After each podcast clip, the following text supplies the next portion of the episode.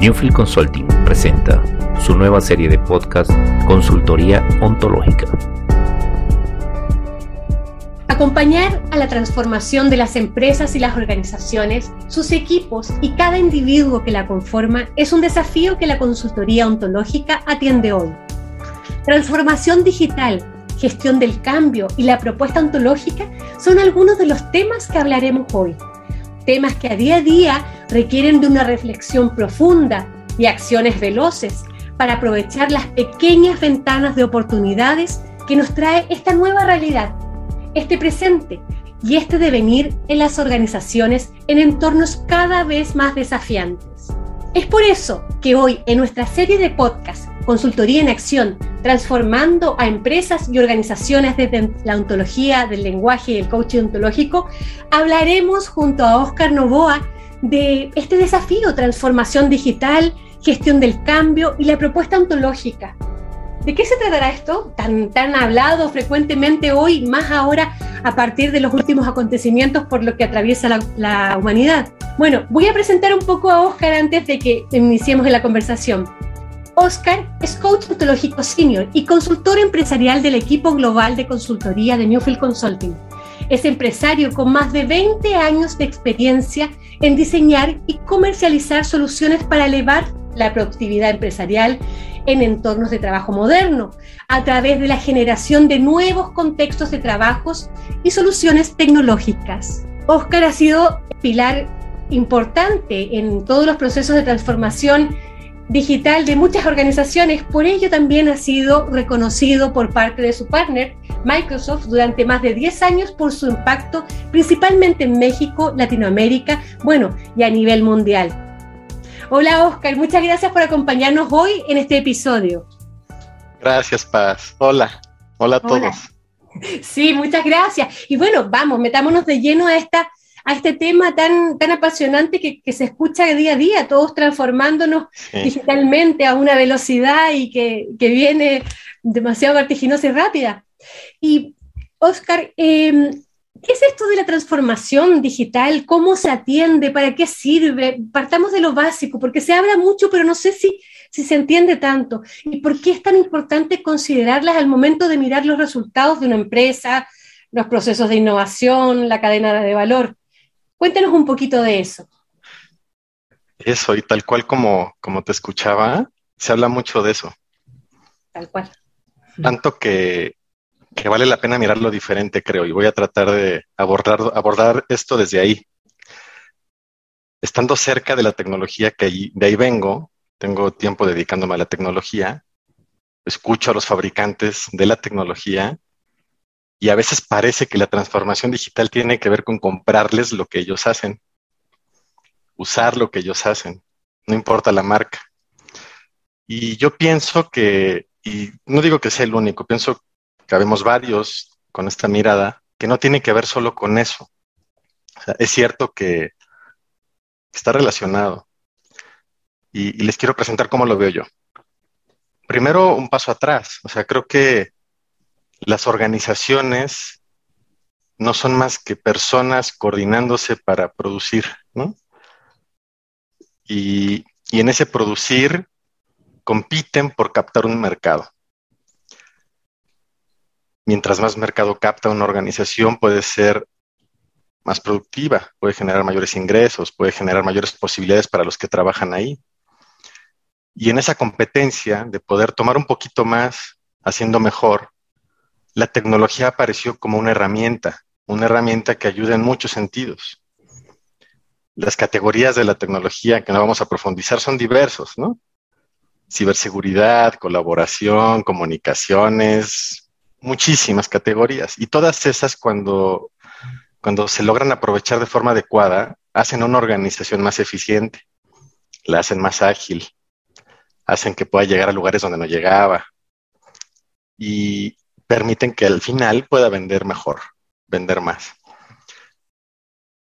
Y entonces la, transformación digital en este de NOR, yo la veo como ese movimiento que se da al interior de las organizaciones que busca que se cuestionen, que se rediseñen para adquirir nuevas capacidades y así poder capturar más valor de ese mercado en cualquier contexto que en ese momento se esté viviendo. Y particularmente cuando es transformación digital, cuando tiene ese apellido, tomando la mayor ventaja de la tecnología disponible. Claro, y al parecer, al parecer podría confundirse, me veo yo misma viendo, ok, ¿cuáles son las tecnologías más recientes para mejorar mis procesos? Pero bueno, a lo mejor en este territorio, ¿qué, es esto de, del diseño de, organizaciones? ¿Cuánto tiene que ver la tecnología o la misma capacidad que tienen las organizaciones o para nuevas capacidades para adquirir nuevos aprendizajes? Pues mira, el diseño de organizaciones eh, que les quiero proponer en esta charla tiene que ver, imagínate que queremos crear una organización tú y yo, y diseño es como sentarnos a dibujarla. ¿Cómo va a ser esa organización? Y el diseño de organización seguro lo podemos descomponer de diferentes formas. Yo aquí les propongo cuatro elementos que forman parte básica de un diseño de una organización. Lo que es la estrategia, hacerla y compartirla, ¿sí? El modelo de negocio, eso como primer elemento. Como segundo elemento, cuál va a ser la estructura de los equipos de trabajo, cuáles van a ser las funciones. Y eso se diseña. Imagínate dibujando qué equipos se van a dedicar a qué funciones, generando qué entregables que conectan con otro proceso en la organización. Ese es un segundo elemento. Tercero, hay procesos. A veces escriben, a veces no, pero siempre hay procesos. El proceso visto como cómo es que le hacemos, ¿no? Y, y en ese cómo es que le hacemos, siempre hay una interacción entre seres humanos. Eso le llamo los procesos y el tejido relacional. Y cuarto elemento, ¿qué herramientas usamos para hacer el trabajo? en el entorno moderno, además, incluso podemos pensar que las herramientas a veces hacen el trabajo solas, a veces ya, ¿sí? Entonces, cuarto punto, herramientas. Esos cuatro elementos, imagínatelos como bloques de Lego, lo que propongo a la audiencia también, imaginemos que son bloques de Lego, y con esos construimos organizaciones. Tenemos bloques de Lego que los ponemos acá en, nuestra, mesa para armar estrategia, para hacer estructura, para diseñar procesos y elegir qué herramientas vamos a tomar de las que están disponibles para que nuestra organización pueda hacer más y pueda hacer mejor. Si te fijas herramientas, que es solo uno de los cuatro elementos que les propongo, eh, ahí entra la tecnología. La herramienta de comunicación, de colaboración, el CRM, la seguridad, son herramientas. De los cuatro elementos de diseño organizacional, la tecnología entra solo en uno. Y desde aquí nos podemos dar cuenta que en los cuatro elementos, lo que atraviesa los cuatro elementos es la gente. Entonces, transformación digital quizás no se trata de decir, compremos lo más nuevo. Este, se trata de Sí hay un poco de eso porque representa ventajas tomar la tecnología más actual, pero pienso que la gente está en todo y si no la tomamos en cuenta, es muy probable que una organización que se quiera meter en un proceso de cambio como estos, en la transformación digital, es posible que le cueste mucho más caro o que no sea exitosa, que no logre lo que se propone. Eso pienso. Y bueno, parece que el, tópico, el tema de la gestión del cambio hoy entra aquí con mayor importancia. Eh, ¿cómo, ¿cómo, entra este tema dentro de esta transformación digital y también del aprendizaje de las personas? ¿Qué, qué puedes decirnos de la, del gestión del, cambio? Partiendo de esto que hablaba de que la gente está ahí en, la transformación de los cuatro pilares, ¿no? La estrategia, los procesos, el uso de las herramientas, los cuatro puntos que dije. Cuando tienes una organización, miremos la que está compuesta por muchas personas, muchas áreas, muchos departamentos, mientras más grande, más complejo. Y cada persona, dado que cada persona constituye a la organización, la suma de todos es la organización. Entonces, cuando la organización se plantea transformarse, cambiar, podríamos pensar que cada persona tiene un pequeño o gran proceso de cambio. Vamos a tener que mirar un proceso en cada uno de los integrantes de una organización. Y entonces cuando tienes una organización de cientos o de miles de personas, decenas incluso, el acto de manejar eso, de planificarlo y de gestionar qué proceso de cambio va a tener que transitar cada persona de la organización, a eso le llamamos la gestión del cambio. Y la gestión del cambio para qué? Pues en principio para que ese gran proyecto de transformación de la organización, que puede ser transformación digital, pueda ser exitoso. Que la empresa logre la competitividad, la productividad que busca y que las inversiones que hace para lograr eso no sean un desperdicio. Y para eso es que se dice que la gestión del cambio es una muy buena idea, que todos los cambios sean manejados. En pocas palabras, la gestión del cambio es gestionar el lado humano del cambio en una organización. ¿Y, cómo se logra a lo mejor trabajar? Ok, es como ponerse en las conversaciones de la, organización para lograr mejores resultados. ¿Cuál ves desde tu experiencia que podría ser como el, móvil o una herramienta para poder llegar a, establecer mejores conversaciones que permitan hacia gestión del cambio, que habiliten esa transformación digital? La gestión del cambio eh, depende en qué tipo de o, en cuál de las propuestas metodológicas que hoy están vigentes te, apoyes. Yo, yo me apoyo en una que dice la gestión del cambio, o que propone, ¿no? La gestión del cambio usa ciertas palancas para poder hacer lo que se propone, ¿no? Y una de las palancas que tiene para poder hacer ese cambio es mirar el proceso individual de cada persona. El proceso individual de cada persona empieza porque cada persona sea consciente de que los cambios son necesarios. ¿Por qué ahora? ¿Por qué este cambio y por qué ahora? ¿Por qué en esta organización? ¿Para qué? Lo importante de la gestión del cambio es que empiece facilitando que cada persona logre conectar con este para qué. El siguiente paso que se propone en, las metodologías de gestión del cambio es poder sembrar el deseo en cada persona para poder movilizarse hacia el cambio. Y este punto de poder generar el deseo en las personas puede ser un arte, porque cuando el cambio aparece, cuando la conversación de cambio aparece en la organización, lo más probable es que en algunos de los integrantes de la organización empiecen a manifestarse resistencias. A veces no las hablan, a veces la gente no habla de que no está de acuerdo. En ocasiones pasa que incluso la situación actual le acomoda más a la gente y quizás el, el movimiento le parece que no le conviene. Y todo es una perspectiva, pero genera resistencias.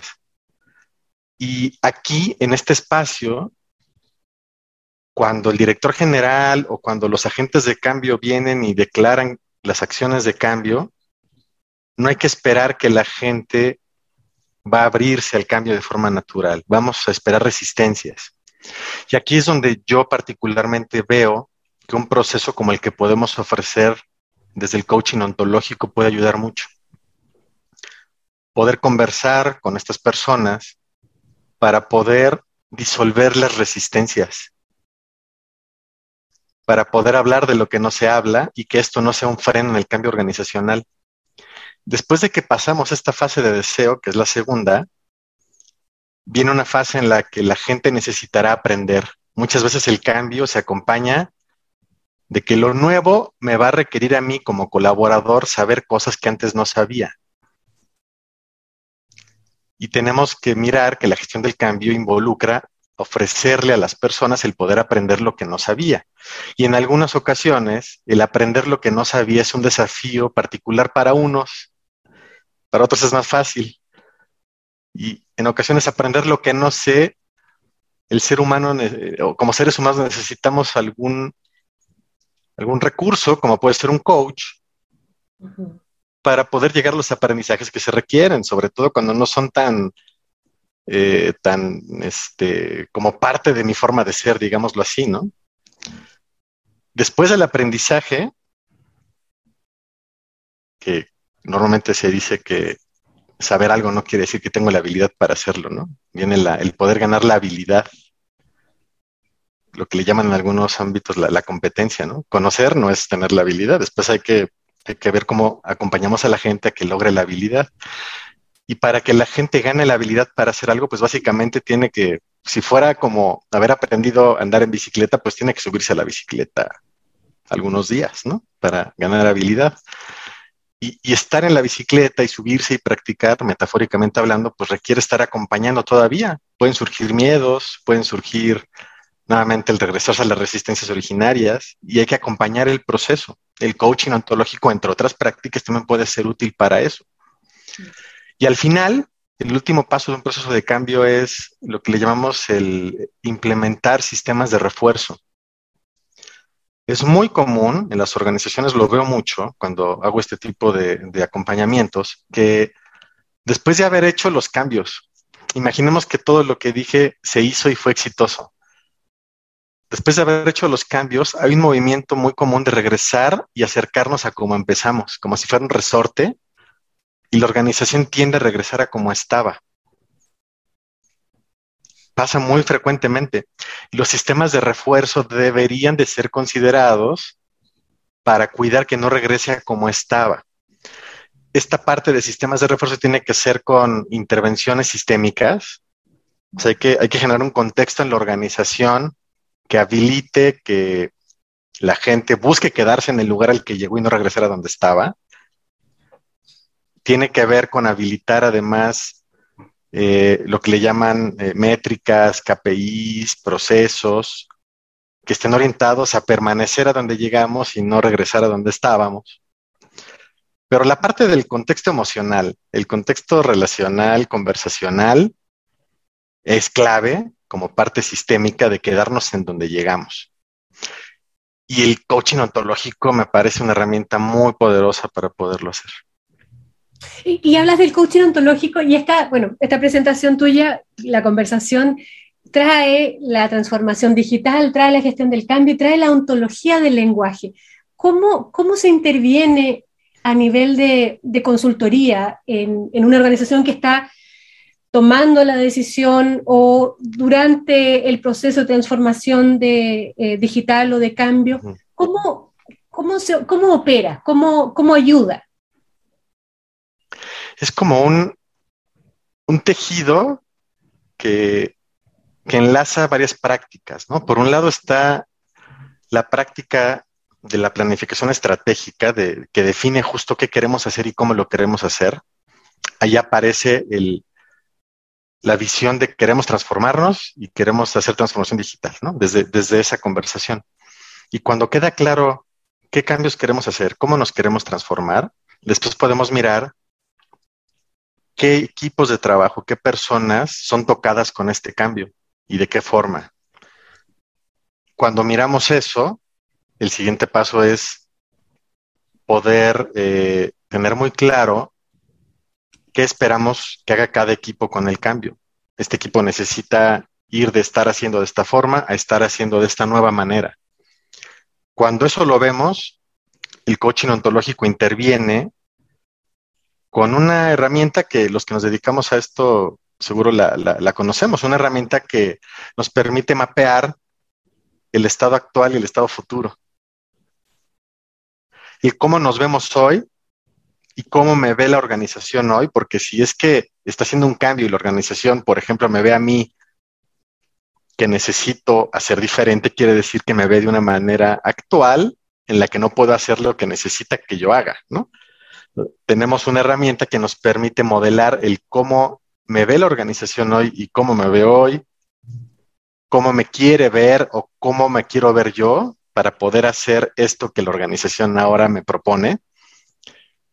Y esta herramienta nos lleva a las acciones, primero las acciones que necesitaremos que la gente pueda hacer, las acciones que yo debo hacer que quiero que la organización vea de mí. Y en un trabajo muy artesanal, podríamos decir, porque esto es como una ruta que cada individuo camina, ¿no? ¿Qué desafíos tengo yo, o tú, o cada colaborador para poder hacer eso que la organización espera de mí?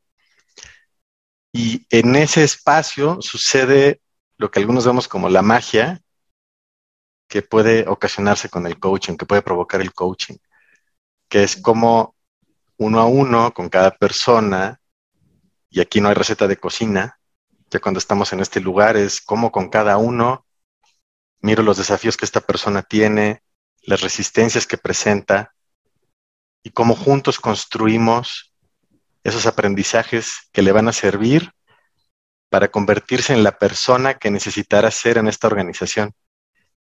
Ese espacio es un espacio privado.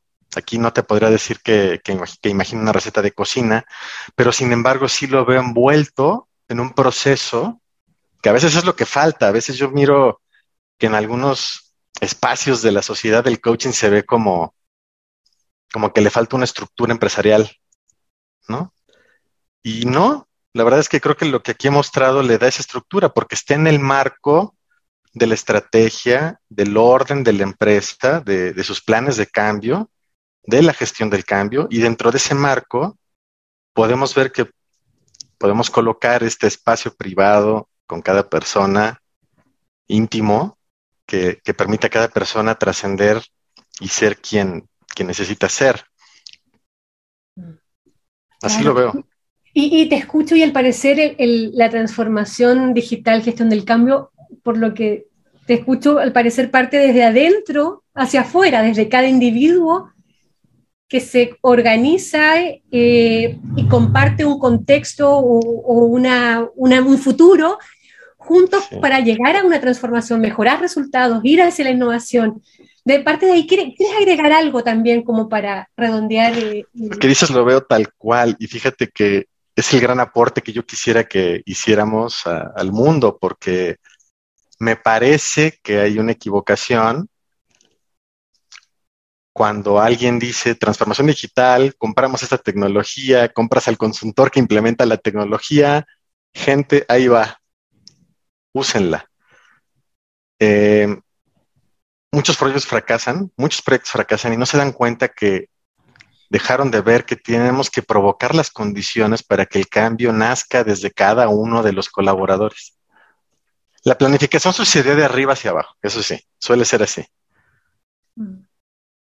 Pero los que lo hacen posible es la suma de cada uno de los cambios de los colaboradores. Todos juntos, como colmena, son los que hacen el cambio de la organización. No podría cambiar una organización si los líderes no son capaces de provocar el contexto que habilite el cambio de cada uno.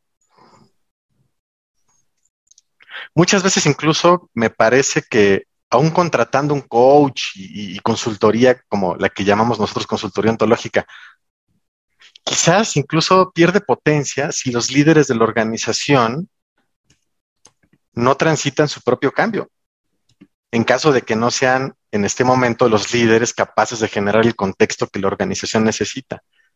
Pienso que es importante que los líderes se conviertan en esos líderes capaces de creadores de este contexto. Perdón, no sé ni siquiera dónde está mi teléfono para apagarlo. vayamos de nuevo con esa parte. Pienso que. A ver si la, a ver si me acuerdo qué estaba diciendo. Decía que creo que los líderes son parte importante. Creo que la, propuesta de la que estamos hablando se hace mucho más poderosa cuando no solamente confiamos en el trabajo de un equipo de coaches o de consultoría ontológica, si además de eso los líderes deciden transitar un proceso de cambio para convertirse en líderes generadores de contexto, para permitir que emerja en cada uno de sus colaboradores ese nuevo ser que permitirá que la organización se convierta en la organización que quieren que sea, wow, eso. Y ahí te escucho que ocurre la magia. Efectivamente, sí, los software pasan de moda. o sea, hoy día se usa algo, mañana quizás no. Em, pero muchas gracias, sí, o sea, por es una herramienta, o sea, es el equivalente de, de, la lanza para matar al mamut que usábamos antes, nada más que ahora se convirtió en, en electrónica, en cámaras, en en, alguna inteligencia artificial que hace algo solo, son herramientas. Bien, entonces parece que el cambio y la transformación parten desde, la, desde las personas y los individuos que la conforman.